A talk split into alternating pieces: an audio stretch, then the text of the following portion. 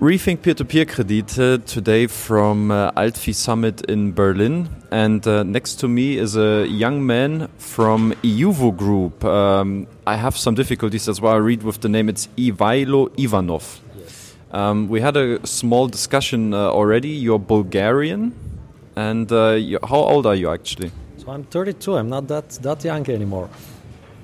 I turned 30 this summer, so uh, no, no, no. We're still we're still among the young peers in, in, in this conference. Um, iuvo Group, uh, we had a small interaction here, and I felt like, okay, this is something maybe worth uh, discussing a bit more in detail. But before we're getting there, uh, iuvo Group, I think, is a platform that gets more attention from German retail investors more and more. Um, it's a platform based in Estonia that gets uh, bigger in size. Um, so, but maybe you can explain how iuvo Group is uh, set up. You're obviously the CEO and founder, as far as I understood. Um, but just a couple words about iuvo um, for those that haven't heard about it before. Um, yeah. So, hi guys. Uh, a bit closer. Okay. I hope uh, I hope you're hearing me hearing me well. Uh, I will not try my, my German, although it's uh, it's been some some time, but I I've, I've been studying it actually for in my high school years. Uh, so we found uh, founded iuvo 2016. we grew we we grew quite a lot in the past almost four years. Uh, we've had um, tremendous success, especially in in, uh, uh, in, on the German market uh, where I would say that right now our main investor group is, is coming from. And uh, so I'd be glad to, to share more uh, on topics that could be of interest to them. Yeah. Okay, so when we look at the iuvo group, um, I always want to understand the business model, and from my understanding, it is very close towards you know the marketplace model. So you're operating just like what probably most German retail investors in peer-to-peer lending understand Mintos. So you collaborate with external loan originators. Um, I have seen that you also have a very strong focus on the Bulgarian section. So you have, I think, two or three loan originators coming, or at least issuing loans from uh, Bulgaria. What is so appealing about uh, the Bulgarian market? Uh, you also the one of the founders of um, a fintech association in in Bulgaria very little people probably know uh, that much about Bulgaria, just as I don't know that much. Uh, what can you share about what is so special about Bulgaria and why is it also, let's say, appealing as a um, alternative uh, lending destination? Um, so the connection with Bulgaria is uh, actually uh, pretty pretty obvious. me and my team uh, are Bulgarians, most of us and uh, we started the idea actually originated from from uh, Bulgaria from our other businesses uh, there and in the region. Um, so when we established our company although we, we based uh, our uh, main uh, holdings in Estonia we set up also an operations office in Bulgaria where we can take advantage of the very strong workforce there. uh, in terms of IT, in terms of customer support, because of uh, actually uh, most, it's it's quite easy to find people that speak uh, at least two languages in Bulgaria. It's, we're quite strong in this regard. Mm. So and also the cost structure is a bit more beneficial. So that's why we have an office there, and uh, obviously because of our natural ties with with the market. Uh, we actually had some of our first partners coming from Bulgaria. So some of our first partners were uh, was were the, the biggest uh, lending companies on this market, and we cooperate with them uh, until today quite uh, successfully. Mm-hmm. Okay. Um, it's not that much prepared this interview. That's why we're shifting a bit from left towards the right. Um, now back again to uh, your young age, 32 years old. I think iuvo, you set it up like three, three and a half years ago, right? Correct. Yeah. So uh, maybe a bit about your personal background. How did you get to found iuvo? What have you done prior to that? Um, yeah, so I started my career in uh, in audit and assurance at uh, Ernst and Young. Uh, then I did some consulting at PwC.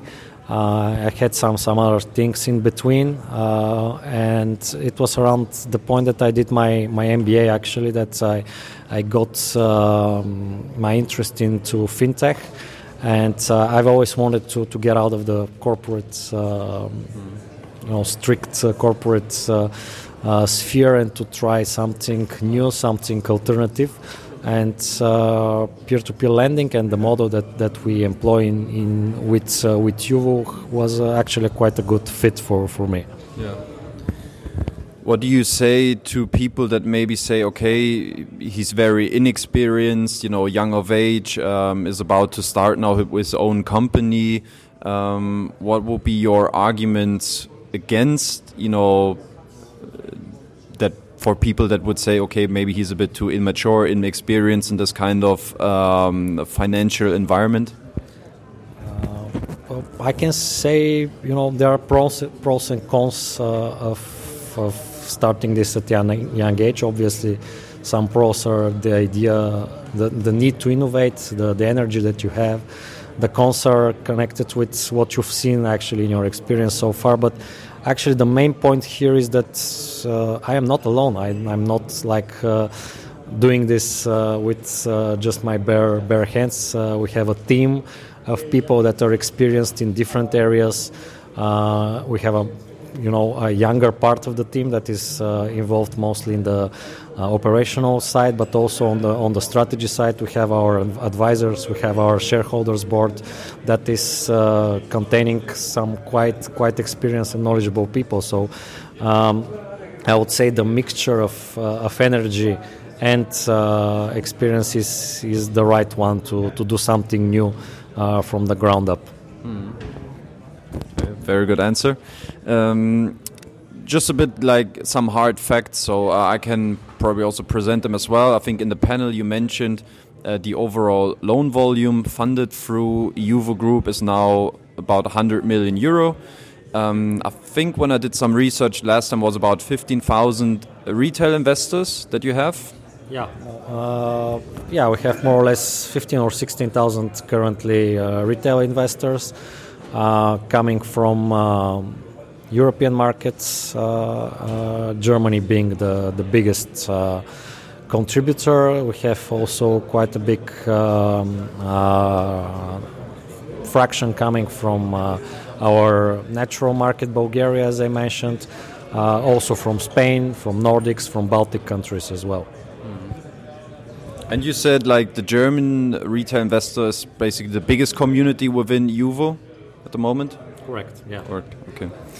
Um, okay. So we had a, a small uh, interaction uh, just before the, the, the interview, and we or I asked him about what you know he currently sees as the biggest challenge for iuvo moving forward, and I think it's a, a quite a, I think a common challenge that many other lenders face as well, um, marketplace lenders, which is to balance uh, supply and demand. And uh, very interestingly, now when I look more or less, you have, let's say, the same um, historical background as Mintos, same marketplace model, but at the same time, like I think with Mintos, there's currently 70 loan originators. iuvo Group has eight. And now the question is okay, don't you find um, alternative lending companies that want to issue loans through your platform? What is the challenge actually here? And you said like you have more strict, you have more, um, or let's say, uh, harder requirements in order to collaborate with iuvo, uh, Group, let's say compared to Mintos. Can you say maybe what is the difference when you acquire new loan originators? Um, and maybe what are the requirements that are maybe harder than with other marketplace lenders? Yeah, this is uh, actually a topic that I, I think would be uh, would be becoming more and more relevant as uh, the the business uh, matures and uh, actually goes to, to more mainstream audience.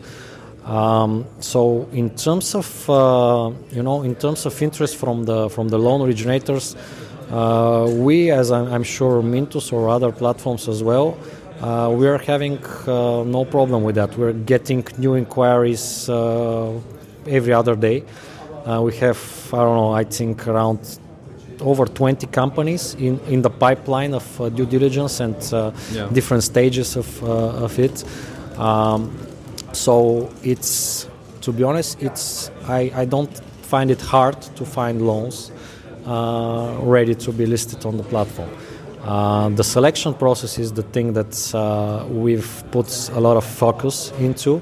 Uh, uh, as I told you earlier, my, my own personal background is in, in audit and assurance, so I, yeah. I take this topic quite uh, quite Seriously? close close to the chest, and um, I try to to do it in a way that I would have done it uh, if I was. Uh, uh, I don't know part of part of my, some of my previous employers because the risks are there in and there is this um, situation where you may feel tempted to satisfy the need for loans by listing uh, all kinds of companies without doing the, the proper the proper checks. Uh, so with us, uh, the process is, uh, I would say, definitely more uh, thorough than than uh, what we've seen on other competitors. Uh, we perform both legal and financial due diligence with uh, uh, the companies. at the legal part, it's a bit more straightforward. we check the, the relevant licenses, we check their owner structure up until the ultimate beneficial owner, so we don't stop at some uh, offshore shareholding uh, yeah. company. We go to the physical person, this is a must. Um, and uh, we also uh, look at the AML policies and the GDPR policies that uh, they, they employ. Um, the, the financial uh, due diligence is actually the more uh, so interesting side.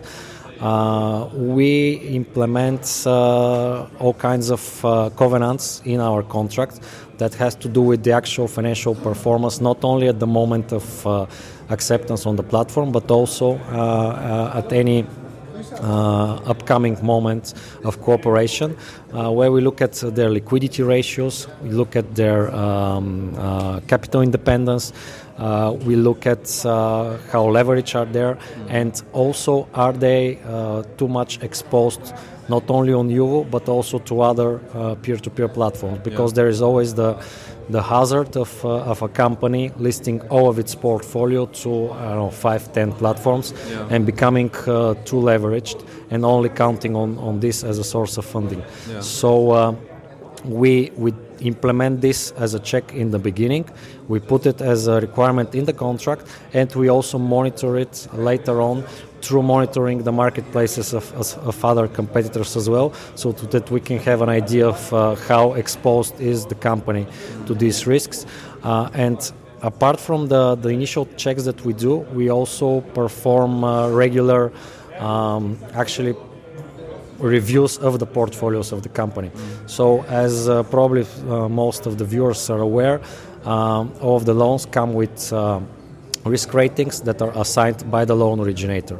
Uh, we are actually monitoring uh, and uh, uh keeping uh, in check uh, how are these loans actually performing on the platform and do they correspond to the default rates that this company have sent to us in the beginning when listing the loans. So each loan loan comes with a probability of default assigned by the loan originator, but we're perf- we're monitoring the actual performance of these loans and these loans classes, and we have uh, also.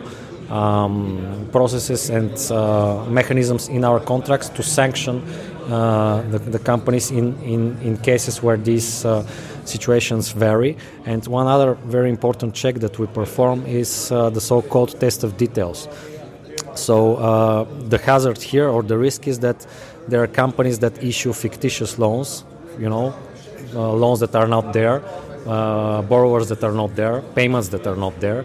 So we have our own algorithm of uh, creating samples uh, and we do this periodically. We create samples on the basis of the listed and funded portfolio of loans that we would like to see primary documentation for. This includes contracts, includes actual bank statements for the payments, so that we can confirm that those are not uh, fictitious loans listed on the platform, and that our uh, share or that our investors are actually buying something that is actual.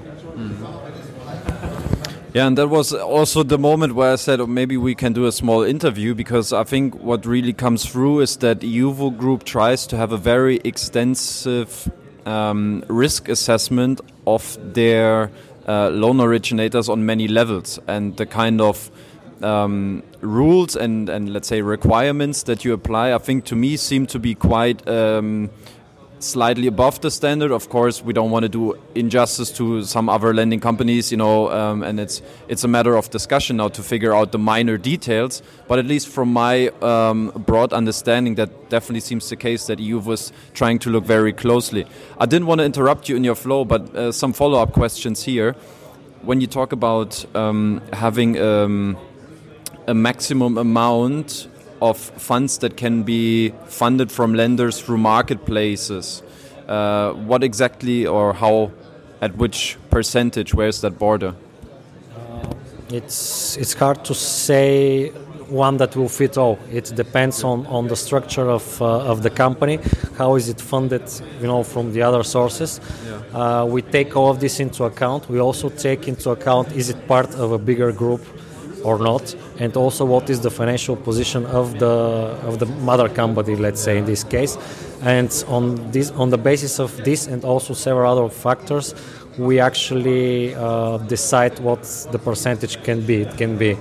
Uh, 30% it can be 60% depending on, on how well can we get to know the, the company these are just just examples that i'm giving here and it also this percentage uh, can vary uh, as as long as our um, relationship you know moves forward. So uh, as we get to know each other better and uh, we see the the performance that we have been promised there.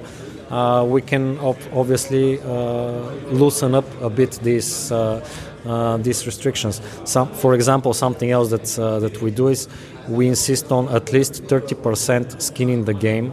One was followed, yeah. So we insist on at least 30% uh, on every single loan listed on the platform, which is way above uh, all that our other competitors are, are yeah. insisting right now. The reason is the same as I said. It's it's security, because there is really there is no uh, no lack of loans out there to, to be listed. Mm. Yeah, that was exactly my next follow-up question. The, the question about skin in the game. If you obviously uh, want to ensure that. Um, also lending companies are in particular involved into those loans. One way to make sure is obviously having uh, a proper portion skin in the game.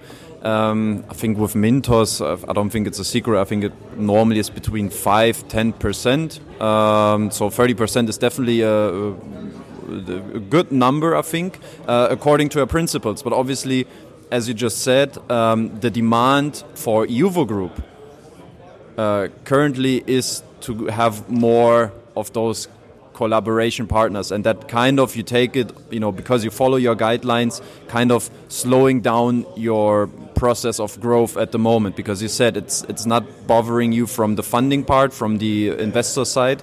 Um, it's more the the supply on the, on the loan um, on the loan side right correct uh, uh, but the, the, main thing here is that this is a, a path and this is a strategy that uh, me, the team, and our shareholders have all agreed on. So it's uh, is the the way that we're going to, to, to be moving things, and we're not pressuring ourselves to, to take decisions uh, just based on uh, you know on hollow demands for growth. Yeah.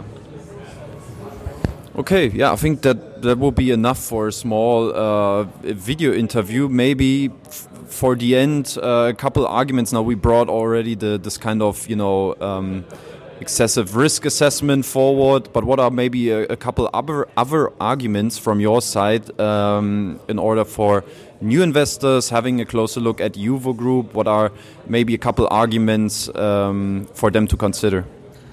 Uh, well, apart from the quite obvious things related to the marketplace, to the availability of loans, to the interest rates that are between 8 and 10 percent annually.